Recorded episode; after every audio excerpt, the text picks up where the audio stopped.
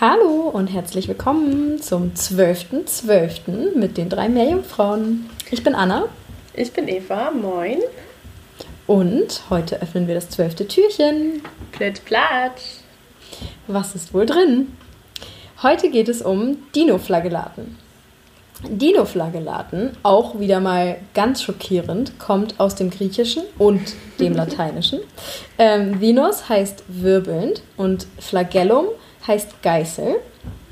Ähm, daran kann man schon erkennen, wie Dinoflagellaten vielleicht aussehen könnten.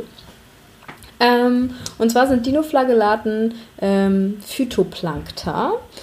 Und sie machen auch einen großen Anteil an dem globalen Phytoplankton aus tatsächlich.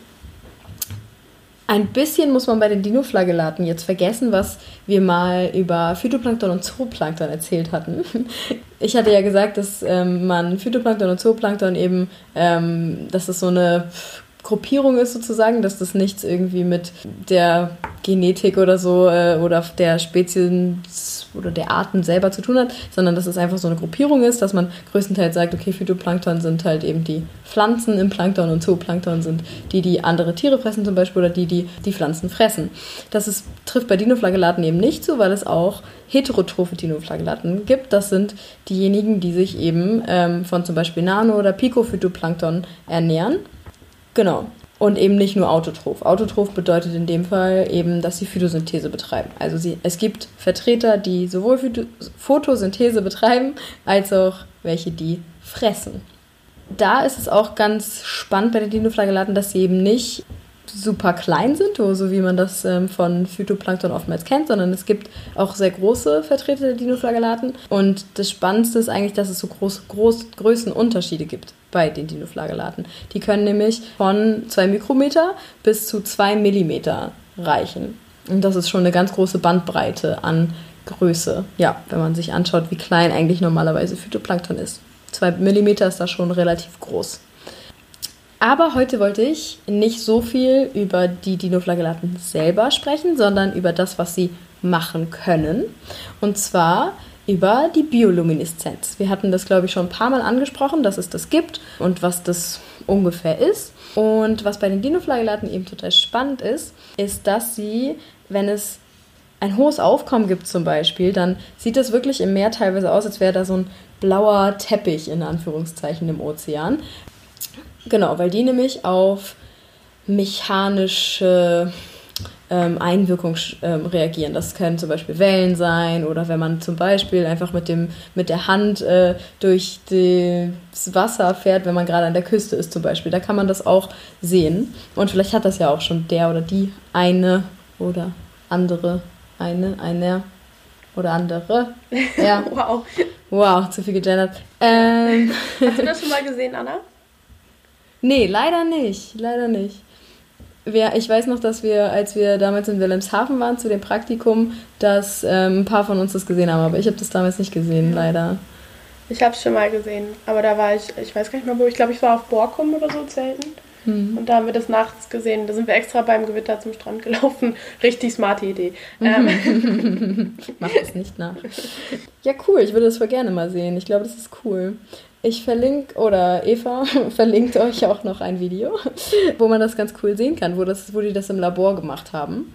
Ja, einmal ganz kurz dazu, was das eigentlich genau ist. Und zwar passiert bei den Dinoflagellaten eine chemische Reaktion. Und zwar ähm, hatte ich eben schon gesagt, wenn Scherkräfte, also zum Beispiel Wellen oder auch Prädatoren, ähm, auf die Dinoflagellaten wirken, beziehungsweise auf die Zellmembran wirken, dann wird, jetzt wird es ein bisschen chemisch, ein Aktionspotenzial in der Zelle ausgelöst, ähm, das dann bis zu bestimmten Organellen dringt, in denen dieser Prozess der Biolumineszenz dann stattfindet. Und diese Organellen, die heißen Skintilone, in denen befindet sich das Enzym Luciferase, das dafür eben wichtig ist, also das für die Biolumineszenz benötigt wird, und auch das Substrat Luciferin, auf dem dann diese Reaktion stattfindet. Und diese Reaktion beinhaltet dann verschiedene Stufen und endet im Prinzip damit, dass ähm, Luciferin oxidiert wird zu Oxyluciferin. Und in diesem Prozess, in dieser Oxidation, werden dann Photonen freigelassen, also Lichtteilchen in Anführungszeichen. Und diese, das Licht, was dann emittiert wird, hat eine Wellenlänge von ungefähr 475 Nanometer. Das ist eben in der blauen Fraktion. Ähm, und blau ist es, weil die Wellenlänge von blauem Licht im Wasser am weitesten erkennbar ist. Das kennt man vielleicht, wenn man Taucher ist oder auch selbst nur, wenn man mal schnorcheln war und ein bisschen tiefer taucht. Dann sieht man, dass das, je tiefer man kommt, einige Farben irgendwann verschwinden sozusagen. Und dass, wenn man ähm, dann wirklich irgendwie auf 15 oder 20 Meter tauchen geht oder so, dass dort alles nur noch blau erscheint, weil blau eben die Wellenlänge ist, die am weitesten reicht im Wasser. Genau, und dieser Prozess passiert tatsächlich ganz, ganz schnell. Also dieses sind quasi so Lichtblitze, die da passieren, wenn diese Dinoflagellaten eben gestört werden sozusagen. Teilweise, äh, oder die, also dieser Prozess ist so ungefähr 20 Millisekunden nur lang. Genau, und das hatte ich eben schon gesagt. Es ist halt super cool, wenn es dann, ähm, wenn es dann viele Dinoflagellaten sind, weil Phytoplankton halt auch oftmals in großen, ja, nicht Schwärmen, aber in großen, ähm, im großen Aufkommen vorkommt, wie auch immer. ähm, und dann würde ich sagen. Blüten, Oder? ja, genau.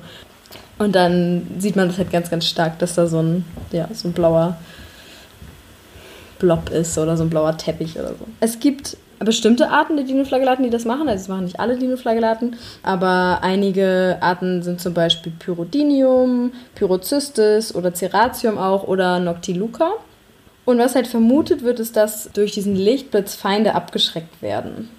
Also es gibt zum Beispiel Experimente dazu, es gab Experimente dazu, wo dann also Prädation getestet wurde sozusagen auf Dinoflagellaten und dann kam dabei raus, dass zum Beispiel diejenigen mit Biolumineszenz weniger anfällig waren für Prädation, Prädation oder weniger gegraced wurden als diejenigen, die keine Biolumineszenz betreiben. Ähm, ja, also da gibt es verschiedene Studien zu. Okay. Das wundert mich ein bisschen, weil man kann die Biolumineszenz ja nur bei äh, physischer Einwirkung sehen, oder? Ja. Wie kann die dann quasi gegen Feinde. Ja, obwohl. Naja, wenn, das sind ja, das sind ja halt größtenteils Blüten von Dinoflagellaten. Also ja. die kommen ja nie alleine vor. Also ich würde vermuten, dass wenn dann ein Prädator irgendwie angreift und dann wird er halt abgeschreckt durch diesen Lichtblitz und dann wird, frisst er halt nur ganz kleinen Teil dieser Blüte und kommt nicht mehr wieder. Wohingegen diejenigen, die das nicht machen, werden halt dann vielleicht ganz gefressen. Was frisst so an, an Dinoflagellaten? Vielleicht so kleine Koppelboden oder so? Ja. Ja, nicht kleine, sondern eher die größten. Ja, genau. Ich stelle mir gerade so verschreckte Koppelboden vor von Lichtblitzen. ja. ja. okay. Jo, das war das zu Dino-Flagellaten. Cool, vielen Dank, Anna. Gerne, gerne. Der leuchtende Ozean. Mhm. ja. Gut, dann wünschen wir euch noch einen schönen Tag. Genau, Und bis wir morgen. hören uns morgen wieder. Tschüss.